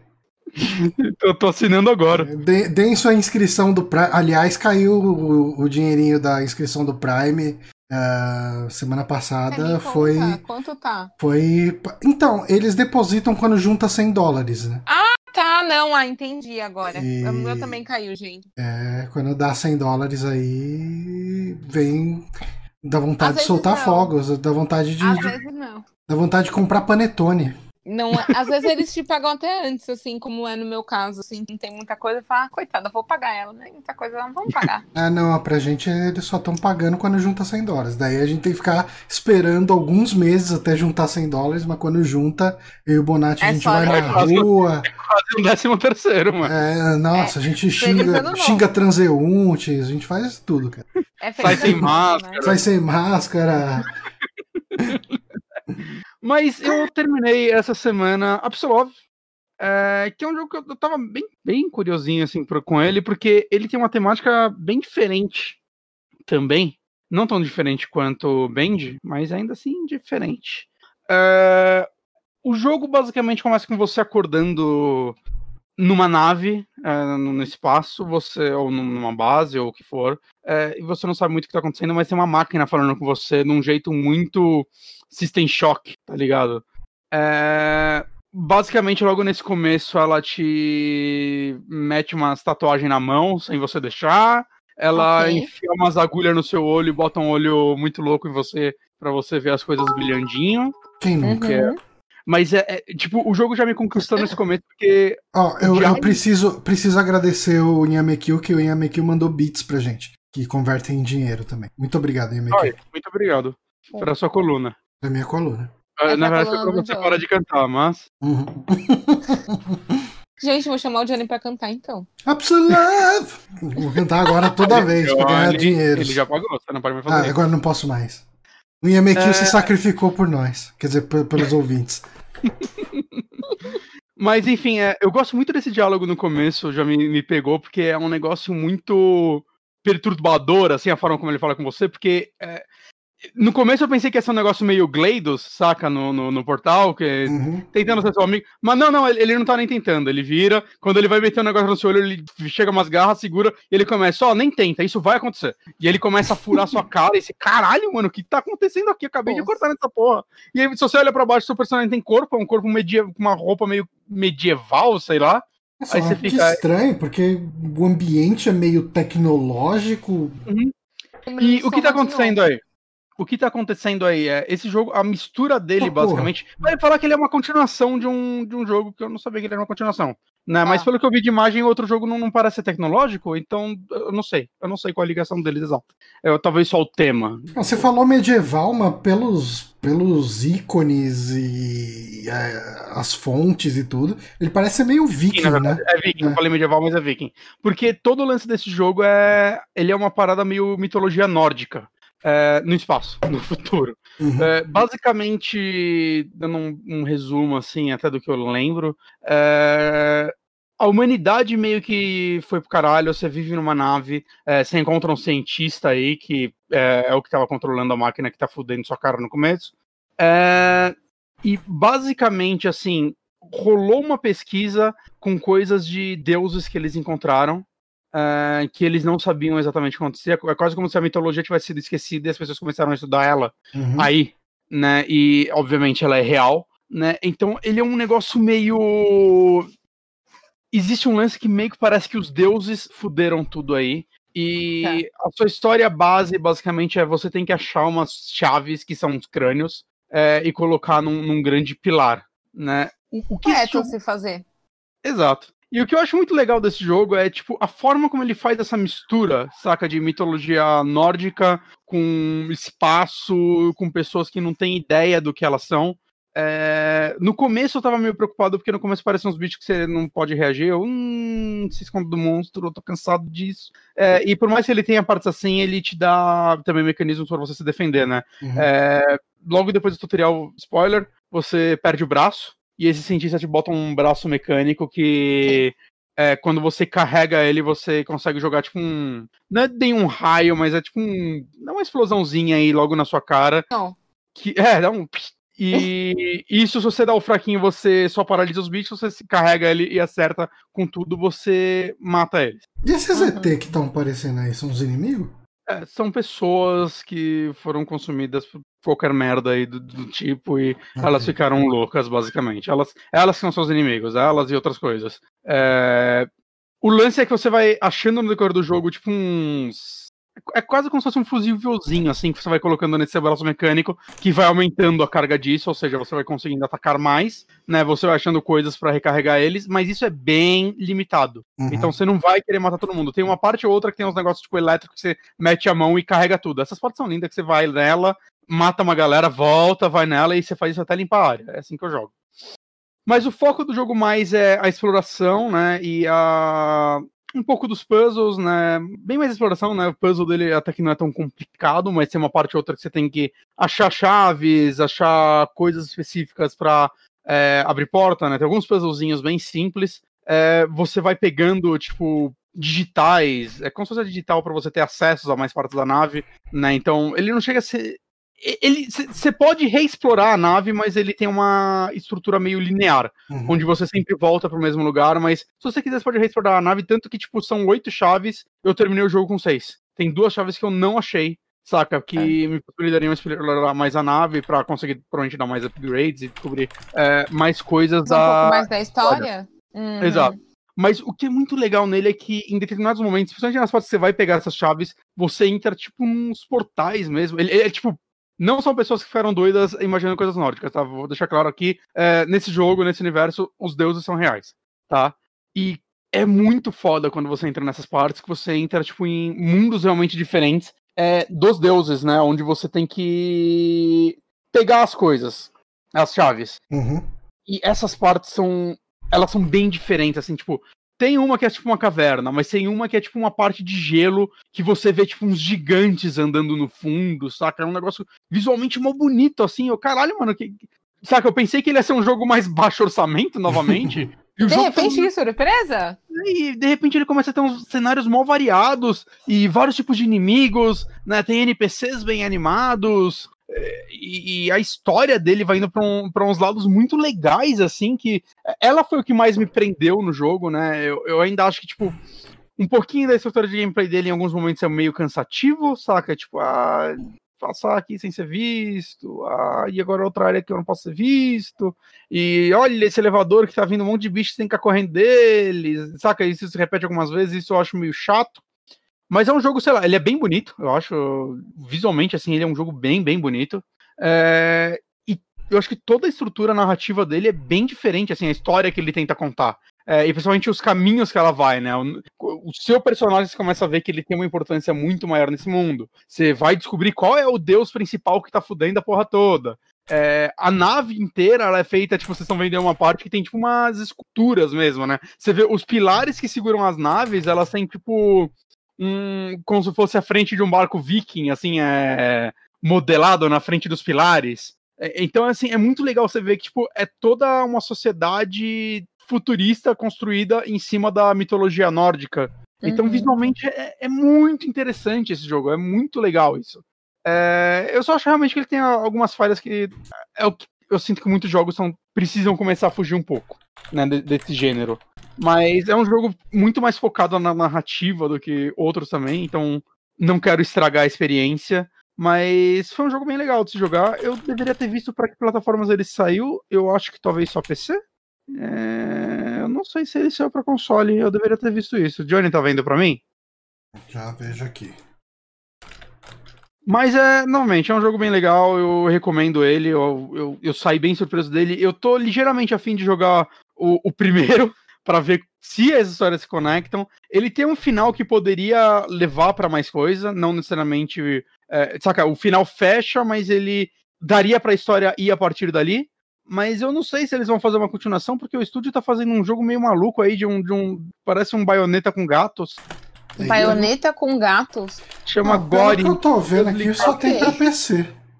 Só pra PC? Uhum. É, então, e vai sair o, o jogo novo desse estúdio, ah, já tem uma, uma demo. E eu não, não entendi que eles fizeram só jogo de terror até agora, e agora eles estão fazendo um jogo que é meio um, um hack and slash, com um gato matando unicórnios num lugar isso. super colorido. Diversidade, né? Tem que diversificar é o mercado. novidade. É, Não, legal, legal. ver. É um jogo bem bonito, assim, eu achei visualmente. Mas, eu não sei, eu não sei, é uma mudança meio bizarra. É. Mas Absolove, gente. Joguinho bem legal, bem bacana. É, foge um pouco do, dos clichês que alguns jogos é, de terror estão agora, né? Saca? A, a, forma como você consegue interagir, explorar e até reagir aos inimigos é bem legal. Quando você avalia um negócio, é, quando você morre é criativo também, porque é, ele não dá game over na hora. Quando você morre, você vai tipo para um outro mundo e você tem que resolver um negócio, um puzzle, você tem que bastante pegar umas bolinhas e colocar dentro de um símbolo, enquanto tem uma criatura lá meio que te perseguindo, se ela te pegar, dá game over de vez, mas você tem uma chance de fazer esse puzzle e reviver, o que é interessante, criativo. Com certeza. Hum. Maravilha. Absolove, então, um jogo de terror com uma pegada nórdica bizarra no espaço. Exato. Uh, vamos então para nossa última indicação aqui, Thaís fechando o programa para gente. Vai falar de Claire. Isso aí, gente. Você, jovem, que assina a PlayStation Plus faz um tempo, você deve ter esse jogo na sua biblioteca. Chama Claire Standard Cut. Ele saiu em 2016, é um jogo até um tanto quanto antigo desenvolvido e publicado pela Hellstorm Games e saiu obviamente aí para PlayStation 4, até para Vita, PC e Xbox One. É um joguinho de terror com alguns elementos bem leves e singelos do survival horror, mas o foco dele mesmo é o terror psicológico. Hum. Uh, segundo aí os criadores, ele não chega a ser um 2D, e nem um 3D. Ele vai na linha do meio aí do negócio, um pixel art aí de 8 bits, na meio do 2D e 3D, porque no fundo tem coisinhas que acontecem, a sua personagem não é totalmente chapada, então eles designaram que é um 2.5D. Ok. Okay. ok.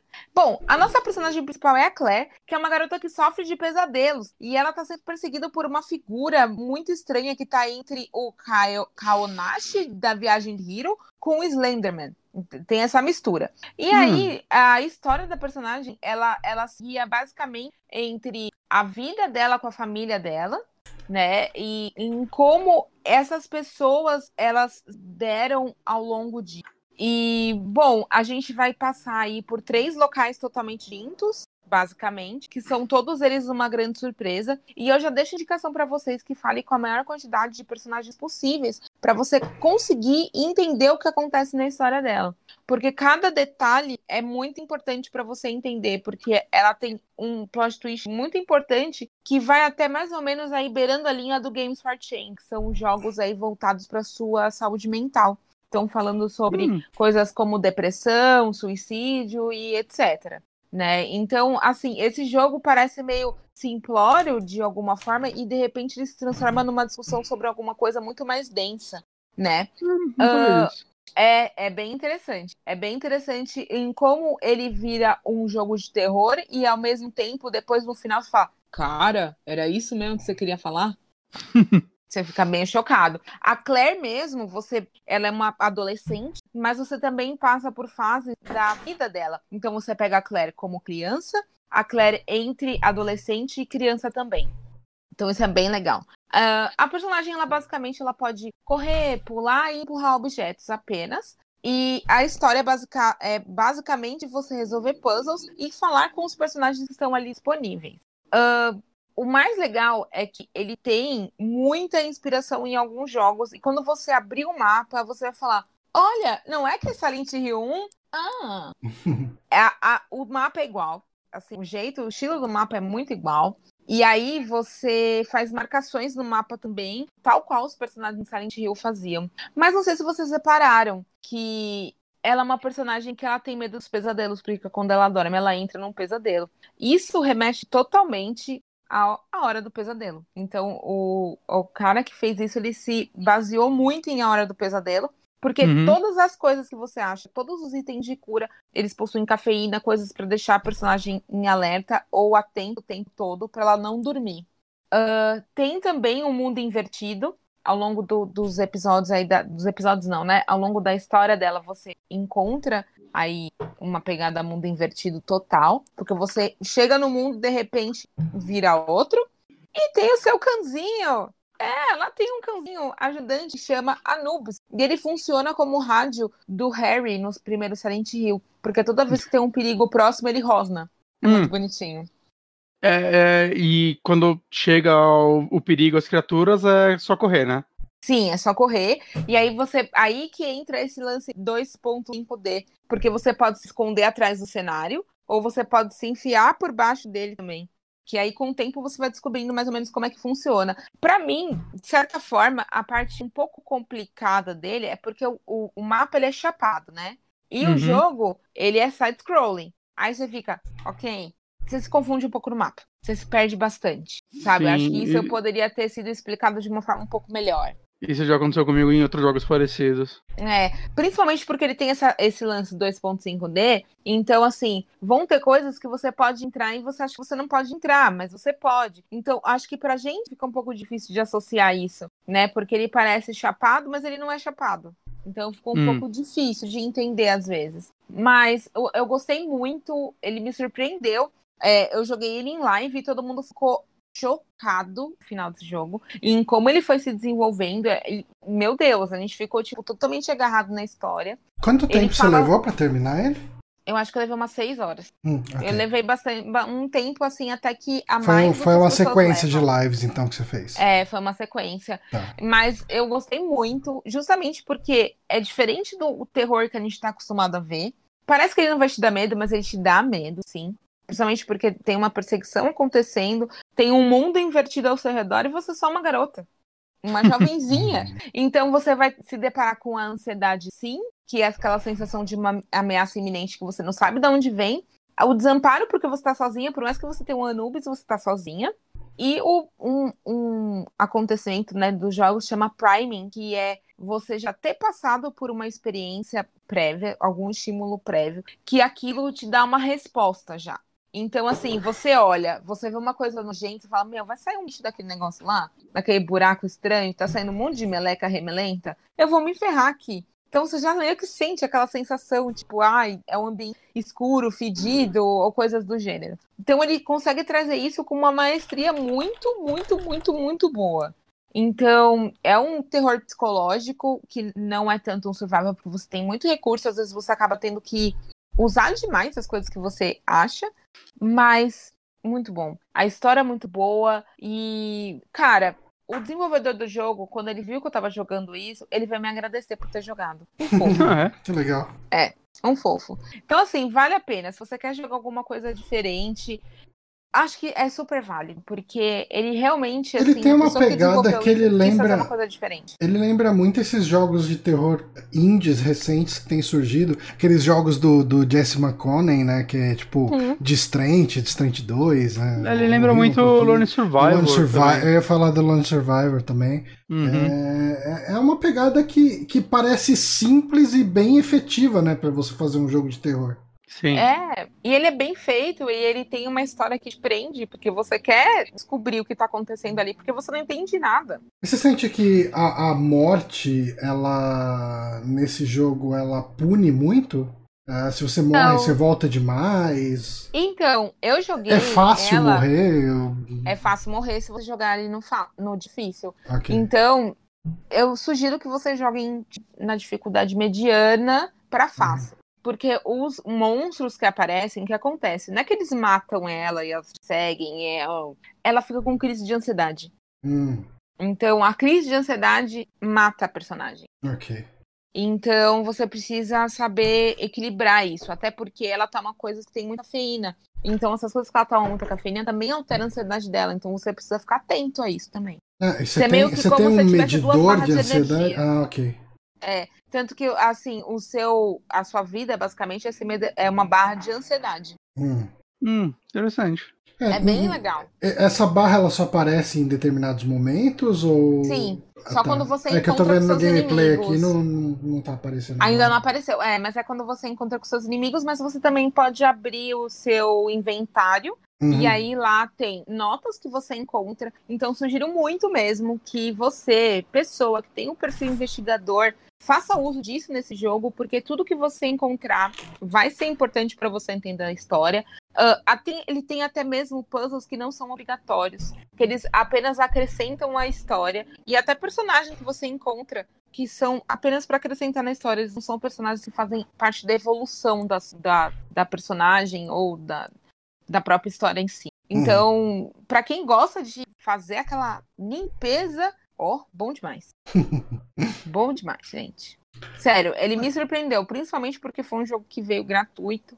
E, e, ele, ele me surpreendeu muito pela arte. Eu achei muito bonitinho, muito bem feito. Isso é mesmo. Eu preciso reassinar Plus pra poder jogar ele. Nossa, eu acho que vocês vão gostar, assim. Eu acho que vocês vão gostar. É, eu, eu gostei muito do Distrant, apesar dele não ser um terror. Uh, tipo, eu não consegui morrer no jogo, sabe? Tipo, ele tem momentos que mata, mas. Uh, é, tipo, você tem que fazer algum esforço para ser morto no jogo. Uhum. É, mas, mas eu, eu, gostei do estilo do jogo, sabe? Uhum. E, e de repente esse aí pode ser uma boa pedida. É que assim, o que eu penso é que o propósito dele não é que você morra. O, o propósito dele é que você vá evoluindo e uhum. que você vá investigando todos os lugares. Ele achou uma forma de punir, entre aspas, colocando, tipo, essa morte, mas você precisa, ela, ela precisa ser tadinha, ela tem que passar por muito estresse para ela morrer. E aí você volta num ponto que são umas borboletas que você encontra, sabe? Que aí você vai lá e salva, muito bonitinho também. Legal. Enfim, eu achei muito bom, ainda mais porque discute coisas que são muito atuais, como a própria ansiedade, uhum. é, relação de pai e filho, uh, as coisas que você espera dos outros, o que, que elas podem dar para você. Às vezes você espera alguma coisa e você não deixa aquilo tão claro, e ninguém tem bola de cristal para saber que você quer aquilo. Então, assim, é, ele discute umas coisas ali no meio de um lance, de uma atmosfera de terror muito bem feita. Então vale a pena, gente. É a dica aí. Maravilha, então. Maravilha. Só Claire Extended Cut. Sinal que já houve um Claire que não era Extended. Sim, sim, que era um pouco mais simplório. Um possivelmente um devia simplório, ser um jogo de, teve. de, Possivelmente devia ser um jogo de. de... Ou de, de AGS, ou Flash, ou. Não, não, é, eu tô vendo aqui o Claire normal, ele tá no PC. Eu imagino que o Extended Cut deve ser a versão de console. Pode ser. Se Às vezes eles chegam e botam. Steam tá só Claire. Uhum. Então talvez é, quando portaram pra console colocaram alguma coisinha a mais. Às vezes lá. geralmente é feito. Ah. Né? É. de iluminação, é, assim, fazer rodar no console já é um feito, gente. então considerar isso. Pois é. Bom, gente, uh, é isso então. Trouxemos aí nossas indicações de joguinhos de terror que talvez tenham passado despercebidos aí pelo seu radar. Queria agradecer muito a presença da, da Thaís aqui com a gente hoje. Gente, obrigada a vocês. Sempre um prazer e estar Thaís, por aqui. Quem quiser te ouvir, te ver mais, onde que vai te achar? Olha lá, meu hum. povo. O Splitcast é um podcast que eu tenho junto com os meus amigos. Agora a gente recebeu uma força extra com a Lucy e com o Wash. Então, por conta disso, a gente voltou a fazer os episódios a partir dessa semana semanais. Então, uhum. o Splitcast vocês podem encontrar lá no Twitter como arroba Splitcast Underline e no Spotify, que acho que é a plataforma mais comum que todo mundo usa uhum. para ouvir podcasts. É, então, adicione a gente no seu feed. E além disso, a gente também costuma avisar os ouvintes pelo Instagram, que é o mesmo arroba do Twitter, então arroba splitcast underline. Legal. Agora, se você falar assim, Thaís, muito maneira você, gostei demais, tem um canal na Twitch? Eu tenho. E o meu foco é basicamente jogos de terror. Legal. Hoje eu não estou jogando jogos de terror, hoje eu estou jogando Crash 4. Hum. Tô jogando. É basicamente um jogo de terror. Pode ser um jogo de terror de plataforma? Pode, porque ele é uma coisa muito louca, não é mesmo? Parece muito e, bom. É muito bom, estou deveras apaixonada e, tipo, não vejo a hora de fazer a review dele. E, assim, ele, na verdade, ele foi um presente que eu ganhei, um presente entre aspas, né? Porque eu ganhei o código de review pelo Vini Lima, que também tem um canal na Twitch. Que pessoa, Vini! Obrigada, Vini! um sonho oh, realizado, não é mesmo? Mas se vocês mas... gostam de, de fazer uh, streaming, toma cuidado aí que o, o diretor do Google Stadia falou que por ele os streamers deveriam pagar os desenvolvedores é. e as publishers é. por poder. Mas ele nem, claro, ele nem é diretor do Stadia direito. Então, o cara é diretor de um estúdio jogo. que desenvolve jogo pro Stadia. Então quer dizer ele que assim, a gente tem que pagar pelo jogo, a gente tem que pagar pelo jogo, pela nossa internet, pelo videogame e inclusive para jogar e... ao vivo. Nossa, mal sabia. Para fazer jogar ao vivo como se não fosse uma puta propaganda pro jogo dele. Eu, eu achei muito da hora, um cara respondeu, cara, você é o diretor criativo do Stadia. Stadia literalmente me pagou para promover o produto deles. Não. Eu acho incrível o fato da pessoa não entender como funciona uma stream, né? Porque a maior parte do tempo você streama gratuitamente. Você só investe. Você não tem um recebimento. Você só vai ter um recebimento se você um dia conseguir virar um afiliado, no caso da Twitch, passar um comercialzinho de vez em quando e alguém assinar seu canal. Ou mandar um beat. De resto, você não recebe nada. Exato. Então, assim, E, é um e quando vai pro YouTube ainda, o dinheiro vai pro cara. Quando vai pro dar- YouTube ainda, não contente, ele vai lá e cancela seu vídeo. Meu Deus Direitos autorais. É, te, te arranca tudo. Pois é. Exato. As Mas é pessoas isso, estão gente, acho que dando todo muita mundo- atenção pra esses caras que falam besteira. aí. Com certeza. Mas é isso, eu sou praticamente no mundo final do Crash. Amanhã, sexta-feira, dia 23, não é? 23? Ou é 22? Amanhã é 23. Olha lá, 23. 23 de outubro, estarei ao vivo por. Pode ser às 7h30, mas pode ser às 8 Depende do trânsito de São Paulo. Estarei ao vivo jogando possivelmente. Por isso que é importante você seguir o canal da Thaís, que daí quando ela entrar ao vivo você recebe a notificação. Exato, aí você ativa o sininho. É no twitch.tv barra Thaís com TH underline do não. Os Sim, links inclusive. todos estarão aqui ah, no post desse podcast, ah, tanto lá no SoundCloud quanto no nosso site. Ah, mas eh, sigam aí, Thaís com TH under, underline to know ou tudo junto no Twitter. Underline to não. Todas Ok, as minhas as arrobas são iguais. Isso é muito Então, bom padronizar. Vocês podem me achar em todas as redes dessa forma. Obrigada, Maravilha, gente. então obrigado Thaís, obrigado por ter topado Obrigada mais esse programa aqui. Ah, lembrando, semana que vem tem gameplay na terça-feira. O que, que você vai jogar, Bonatti? The Beast Inside. The Beast Inside. Vai jogar Quero ele mesmo. É ele mesmo, já tá no calendário, ué. Mas é, o calendário tá lá pra ser desrespeitado. Não, respeitamos até agora. Então, mas Agora- enfim, Beast Inside Finalmente. é, é o último gameplay. Semana que vem, então, é a nossa última semana do Amiibo Outubro. Ah, Uhum. a gente tem aí também o podcast na quinta-feira. Vai ser um especial sobre Halloween. A gente vai tentar focar principalmente no primeiro e no último filmes. Mas Uhum. deve surgir o assunto de alguns dos outros. Ah, eu não ia assistir muita coisa, ia assistir só o primeiro e último mesmo, mas acabei vindo o 1, 2, o 3, o 4, ah, o do Rob Zombie, primeiro lá do Rob. Zombie. Uhum. E eu acho que foram esses que eu vi. Talvez até lá eu ainda vejo os 5 que tem no. no... Vê, vê o Tem H20. no Prime, não jogador tem? É que o H20 não tem no Prime, esse é o maior Ai, nossa, mas o H20 é muito não, não tem mais. Tem. Eu vi lá, deve estar Então, com o nome tiraram. escroto, que nem o Resurrection. Eu procurei e tiraram, eu acho. Eu acho que você tá sendo burro. Hum, Será? Procurei. Eu, eu tenho, tenho certeza que você tá sendo burro, mas talvez tenha tirado mesmo. Hum. Mas eu acho que você tá sendo burro. Nada como poder chamar um amigo de burro ao vivo, né, gente? Isso Eu é adoro. Eu tô acostumado, tô acostumado, mas eu tô deixando o, o, o Bonatti eh, se dar corda pra se enforcar. Que isso. Violência. Procura aí. Violência. Se pá, tirando mesmo. Aí, ó. Aí. Aí. Quem é o burro? Você não tem internet? Baixa isso. Será que tiraram o Resurrection também? Fudeu, só falta ver esse. É bem possível que sim, hein?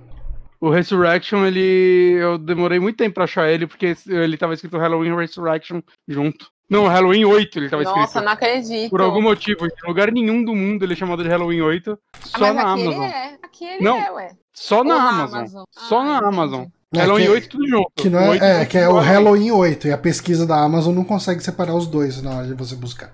Ih, Põe tiraram o 8. Resurrection. Talvez Fudeu, vou ter que coloque o baixar número porra. 8. Vai ter que baixar. Vai ser um podcast regado à pirataria. Ótimo. Mas enfim, eu queria agradecer muito a galera que acompanhou esse podcast até agora, agradecer a Thaís, agradecer o pessoal que É, fez as doações do Prime, que realmente ajuda a gente bastante a, a Muito, pagar as contas do site. É, e, obviamente, o pessoal que apoia a gente no apoia.se barra superamigos. Ah, uma coisa, ah, quem assina a gente pelo Apoia-se recebe o, o- tem acesso ao feed né, do Apoia-se e ali tem o link para o nosso grupo do Telegram. Mas ah, se você apoia a gente por aqui só pelo Prime, né, pela assinatura do Prime, e quiser entrar no nosso grupo de apoiadores, me dá um toque no Twitter ou manda e-mail no, no superamigos.gmail.com ou contato.superamigos.com.br, chega no mesmo lugar. E a gente te coloca lá no grupo, a gente dá um jeito de te mandar o invite, mandar o link, e você entra lá. É um, é um grupo assim, não é tão, tão movimentado, mas toda, todo dia tem alguém conversando sobre alguma coisa ali, a gente bate papo com a galera lá e, uhum. e rola bem de boa, assim, é, é, é um grupo bem bacaninha, assim. Uh, é bom que não é aquele flood gigantesco de mensagem e os assuntos que rolam lá são, são bem divertidos. É isso então, galera. Muito obrigado a todos. A gente fica por aqui até semana que vem.